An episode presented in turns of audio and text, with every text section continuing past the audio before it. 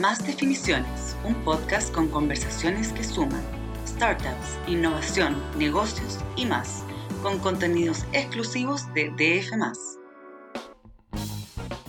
Hola, ¿qué tal? ¿Cómo están? Sean muy bienvenidos y bienvenidas al tercer capítulo de Más Definiciones, el nuevo podcast de DF, donde ahondamos un poco en historias de negocios y conversamos con aquellos protagonistas que estuvieron detrás de esos negocios. Hoy hablaremos con Benjamín Labra, que es CEO y cofundador de Home, una startup chilena que se dedica al rubro inmobiliario, PropTech.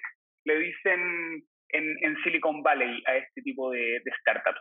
Y de hecho vienen con varias noticias y la que viene saliendo del horno eh, se dio a conocer este jueves, em, que es que cerraron una eh, serie A de 35 millones de dólares donde participaron diversos fondos extranjeros. Una noticia que, por supuesto, me imagino, los alegra a ellos, pero también al ecosistema emprendedor local. De eso y mucho más hablaremos a continuación. Benjamín, Gracias por aceptar la invitación y bienvenido a Más Definiciones. Muchas gracias a ti, Mateo. Un gusto verte de nuevo y feliz de estar acá. Perfecto. Bueno, en marzo, en, en marzo de este año publicamos un, reportaje extenso en, en DF, donde eh, contamos un poco la historia de, Home, cómo habían llegado a Y Combinator. Eh, una semana después confirmaron Em, una ronda de financiamiento de 8 millones de dólares, pero para las personas que no han leído ese reportaje, cuéntanos un poco lo que hace Home.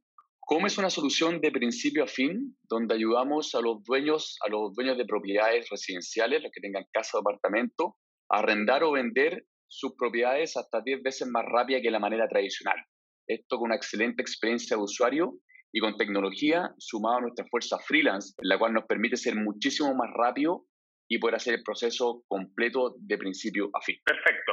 Y cuéntanos un poco eh, la noticia que viene saliendo del horno, una seriedad de 35 millones de dólares, donde participaron diversos fondos extranjeros. Cuéntanos un poco desde cuándo se empezó a negociar esta seriedad, qué fondos participaron, etcétera.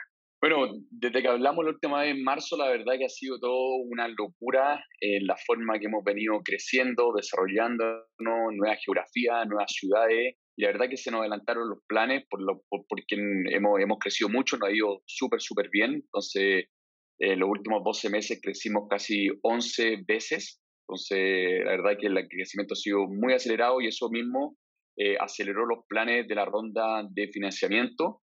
Empezamos la conversación sesiones, te diría, finales de agosto, en septiembre. Eh, me tocó ir a Estados Unidos, entonces ahí estuve con, con, con los actuales socios hoy día. Eh, y la verdad que este financiamiento, lo uso de, los fondos, los vamos a dividir en dos cosas. Primero, diría, lo más importante seguir creciendo en capital humano, en talento. Hoy día, como tú sabes, hay una pelea de loco por reclutar la mejor gente, el mejor talento y las mejores mentes. Entonces, para eso, y también poder mejorar eh, el producto y la tecnología. O sea, diría que esos son los dos focos principales.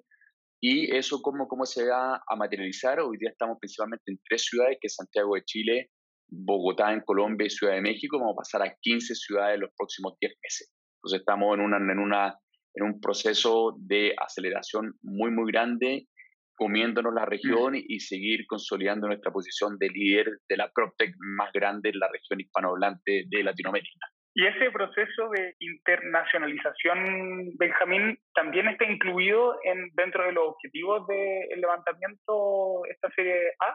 Correcto, tal cual. Hoy, hoy día el objetivo es llegar a, estar en 15 ciudades de la región en los tres países que estamos operando, eso en los próximos 10 meses. Tenemos objetivos súper claros de corto plazo. Perfecto. Hay mucha, hay mucha fuga de cerebros, hay mucha competencia en el mundo emprendedor eh, de, programadores, de personas expertas. Cuando tú mencionas que eh, uno de los objetivos de este levantamiento es justamente mejorar el producto de Home, tú estás pensando en, por ejemplo, contratar personas o programadores chilenos o ya también programadores estadounidenses o latinoamericanos. Cuéntanos un poco también sobre eso. Efectivamente, tal como tú comentas, se ha producido una pelea brutal por el talento. Mm. Hoy día vemos que hay empresas americanas viniendo a reclutar a Chile, Argentina, Colombia, México. Entonces, la verdad que los salarios han ido subiendo, se ha producido una inflación en remuneraciones muy alta.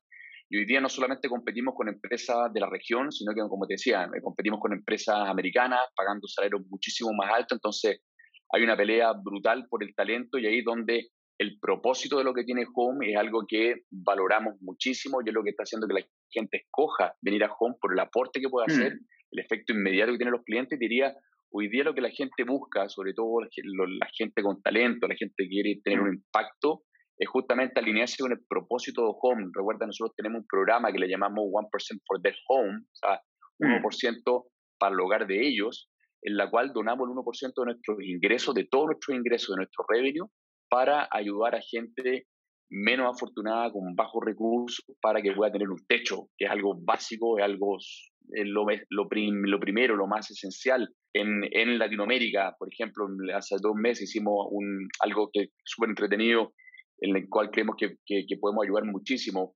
Eh, ayudamos a una familia exiliada de Afganistán que, están, que llegó a Chile, que está empezando de cero, con un año de arriendo para que pudiera justamente partir de nuevo, renacer y esas son las típicas cosas que hoy día la gente busca, que la gente quiere, no solamente tener el cheque más grande, no solamente en la empresa mm. eh, americana más conocida, sino que realmente impactar. Claro, y, justamente te quería llevar a ese terreno, Benjamín.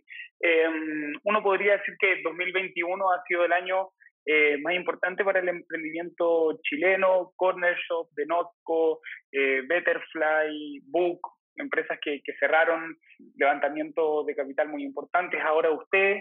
Eh, mi pregunta va a, ¿crees que el crecimiento de, de algunas empresas chilenas sea muy artificial, que de un minuto a otro levanten 40 millones de dólares, por ejemplo, eh, considerando que quizás llevan poca experiencia. ¿Cuál es tu interpretación en torno a esto? ¿Hay una burbuja o puede haber una burbuja en el ecosistema de emprendimiento nacional en Chile? Para nada, creo que a la vez, creo que estuvimos mucho tiempo atrás en relación a nuestros pares, cuando uno ve la región, ve Argentina, ve Colombia, para qué hablar de los países más grandes como México, Brasil, o sea, esto es algo que en México, Brasil se está viendo hace muchos años. Lo único que pasaba es que Chile estaba fuera del radar, que el talento no se había ido a emprender.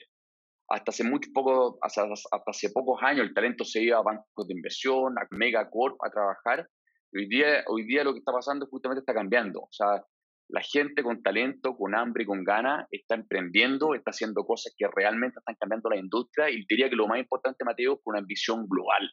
Acá ya se acabó esto de pasar de Chile a Perú y creciendo de a poco. Hoy día la ambición es saltar de Chile a México, Estados Unidos, Brasil, Europa, Asia.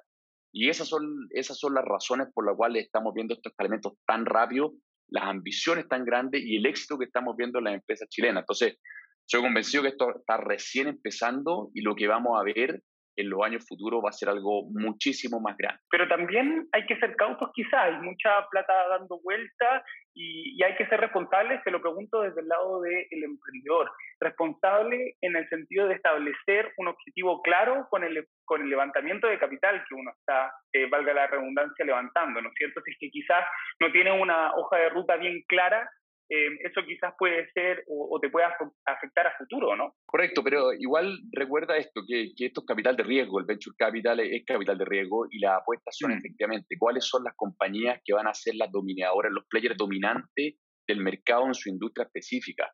Y cuando tú piensas, y, mm. y, algo que es bastante simple, pero ¿cuál es la probabilidad que en los próximos 10 años los ganadores no sean empresas tecnológicas? Ninguna, ¿no es cierto? Entonces, cualquier industria, lo vemos en la industria inmobiliaria del real estate, la industria de los autos, la industria de, los alimentos, etcétera. Entonces, cuando tú piensas así, de acá a 10 años, los principales ganadores van a ser empresas tecnológicas, hoy día tengo que identificar cuáles son esos players que van a ganar. Y ahí es donde hace la apuesta.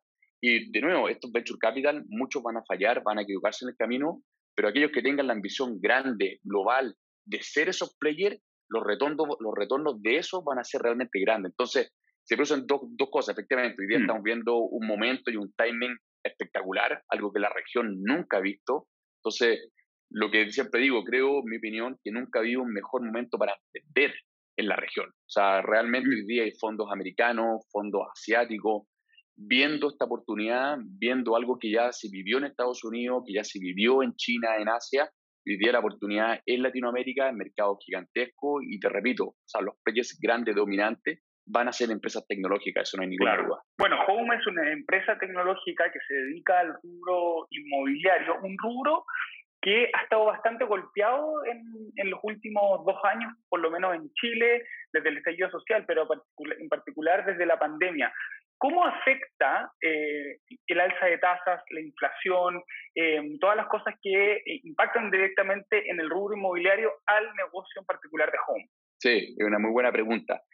Hoy día nosotros estamos en el sector residencial y, residenciales de primera necesidad. O sea, todo el mundo necesita un lugar donde vivir, ¿no es cierto? Y la pandemia que ha demostrado de que efectivamente hubo muchas turbulencias, gente que perdió sus trabajos, lamentablemente tuvo que achicarse, es una propiedad más barata, otros que necesitaban más espacio, es una propiedad más grande. Entonces, nosotros estamos en una industria que es muy defensiva, o sea, hay rotación cuando pasan estas crisis y lo que, y lo que pasó que aceleró la conducta del consumidor muchísimos años. Igualmente hoy día mm. los principales, los competidores míos, y hoy día cuando como uno arrienda, como uno vende una, una, una propiedad, son con estos eh, actores que son estas corredoras pequeñas, que hacen los procesos manuales, muy lento, con poca información, eh, ningún, ningún control, ningún control operacional. Entonces, nosotros estamos transformando todo eso.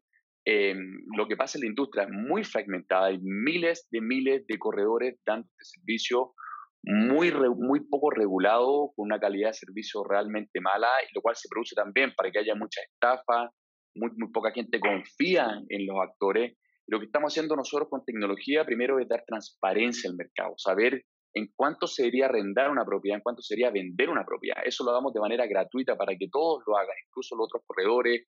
Hoy día nos asociamos a ellos para que trabajemos conjuntos.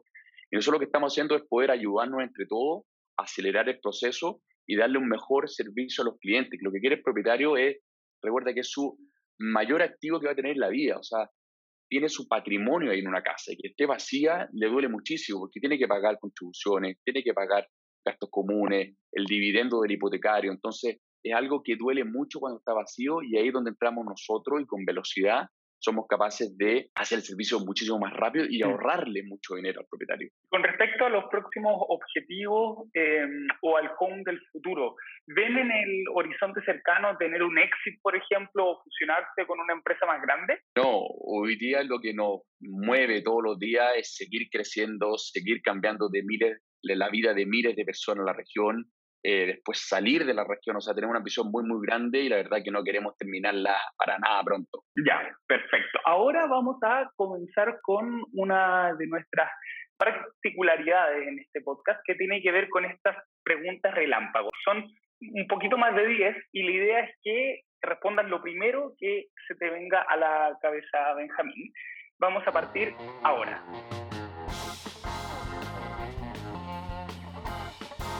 ¿Cómo definirías el Chile actual respecto en el área del emprendimiento? Momento único en la historia para emprender. ¿Qué es lo más difícil de emprender? Aprender a equivocarse todos los días y fracasar. ¿Qué oportunidades vislumbras en el ambiente emprendedor? Oportunidades gigantescas, dado que el momento que estamos viviendo es único en relación al capital que hay, en relación al talento y las oportunidades que existen hoy día. ¿Qué has aprendido en este último tiempo? Que todo está en el equipo de hacer que las cosas pasen. Independiente del contexto, siempre hay oportunidades. ¿Cómo te ves profesionalmente en cinco años más? Liderando Home, una empresa global en varios continentes, cambiando la vida de mil millones de personas en el mundo. ¿Quizás con otro emprendimiento o no? No. ¿Qué idea te hubiera encantado que se te hubiera ocurrido a ti? Haber hecho Netflix. ¿Qué serie estás viendo? Acabo de terminar Billions, la última temporada. ¿Qué tal? Muy buena, me gusta mucho último libro que leí? De 01, de Peter Thiel. Perfecto. ¿De qué se trata? Un poquito de spoiler ahí. Eh, un libro muy entretenido que viene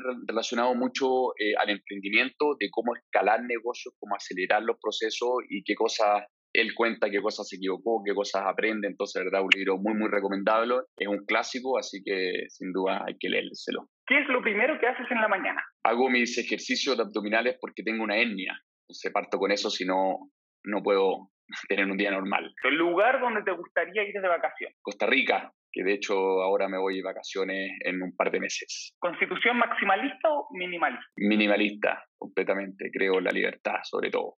Perfecto. Y la, la, última pregunta, cuarto retiro, ¿a favor o en contra? En contra, ya que para la jubilación. Entonces, si es para eso. Perfecto. Benjamín Labra, CEO de Home, muchas gracias por aceptar la invitación de DF y de contar todos los detalles de sus planes de expansión por la región y también los detalles de este aumento de capital. Esta Serie A em, donde levantaron 35 millones de dólares. A ustedes los dejamos invitados a escuchar y compartir los siguientes episodios. Se vienen muchas sorpresas. Que le vaya muy bien y nos vemos la próxima semana. Chao, chao. Chao, Benjamín. Chao, Mateo. Muchas gracias.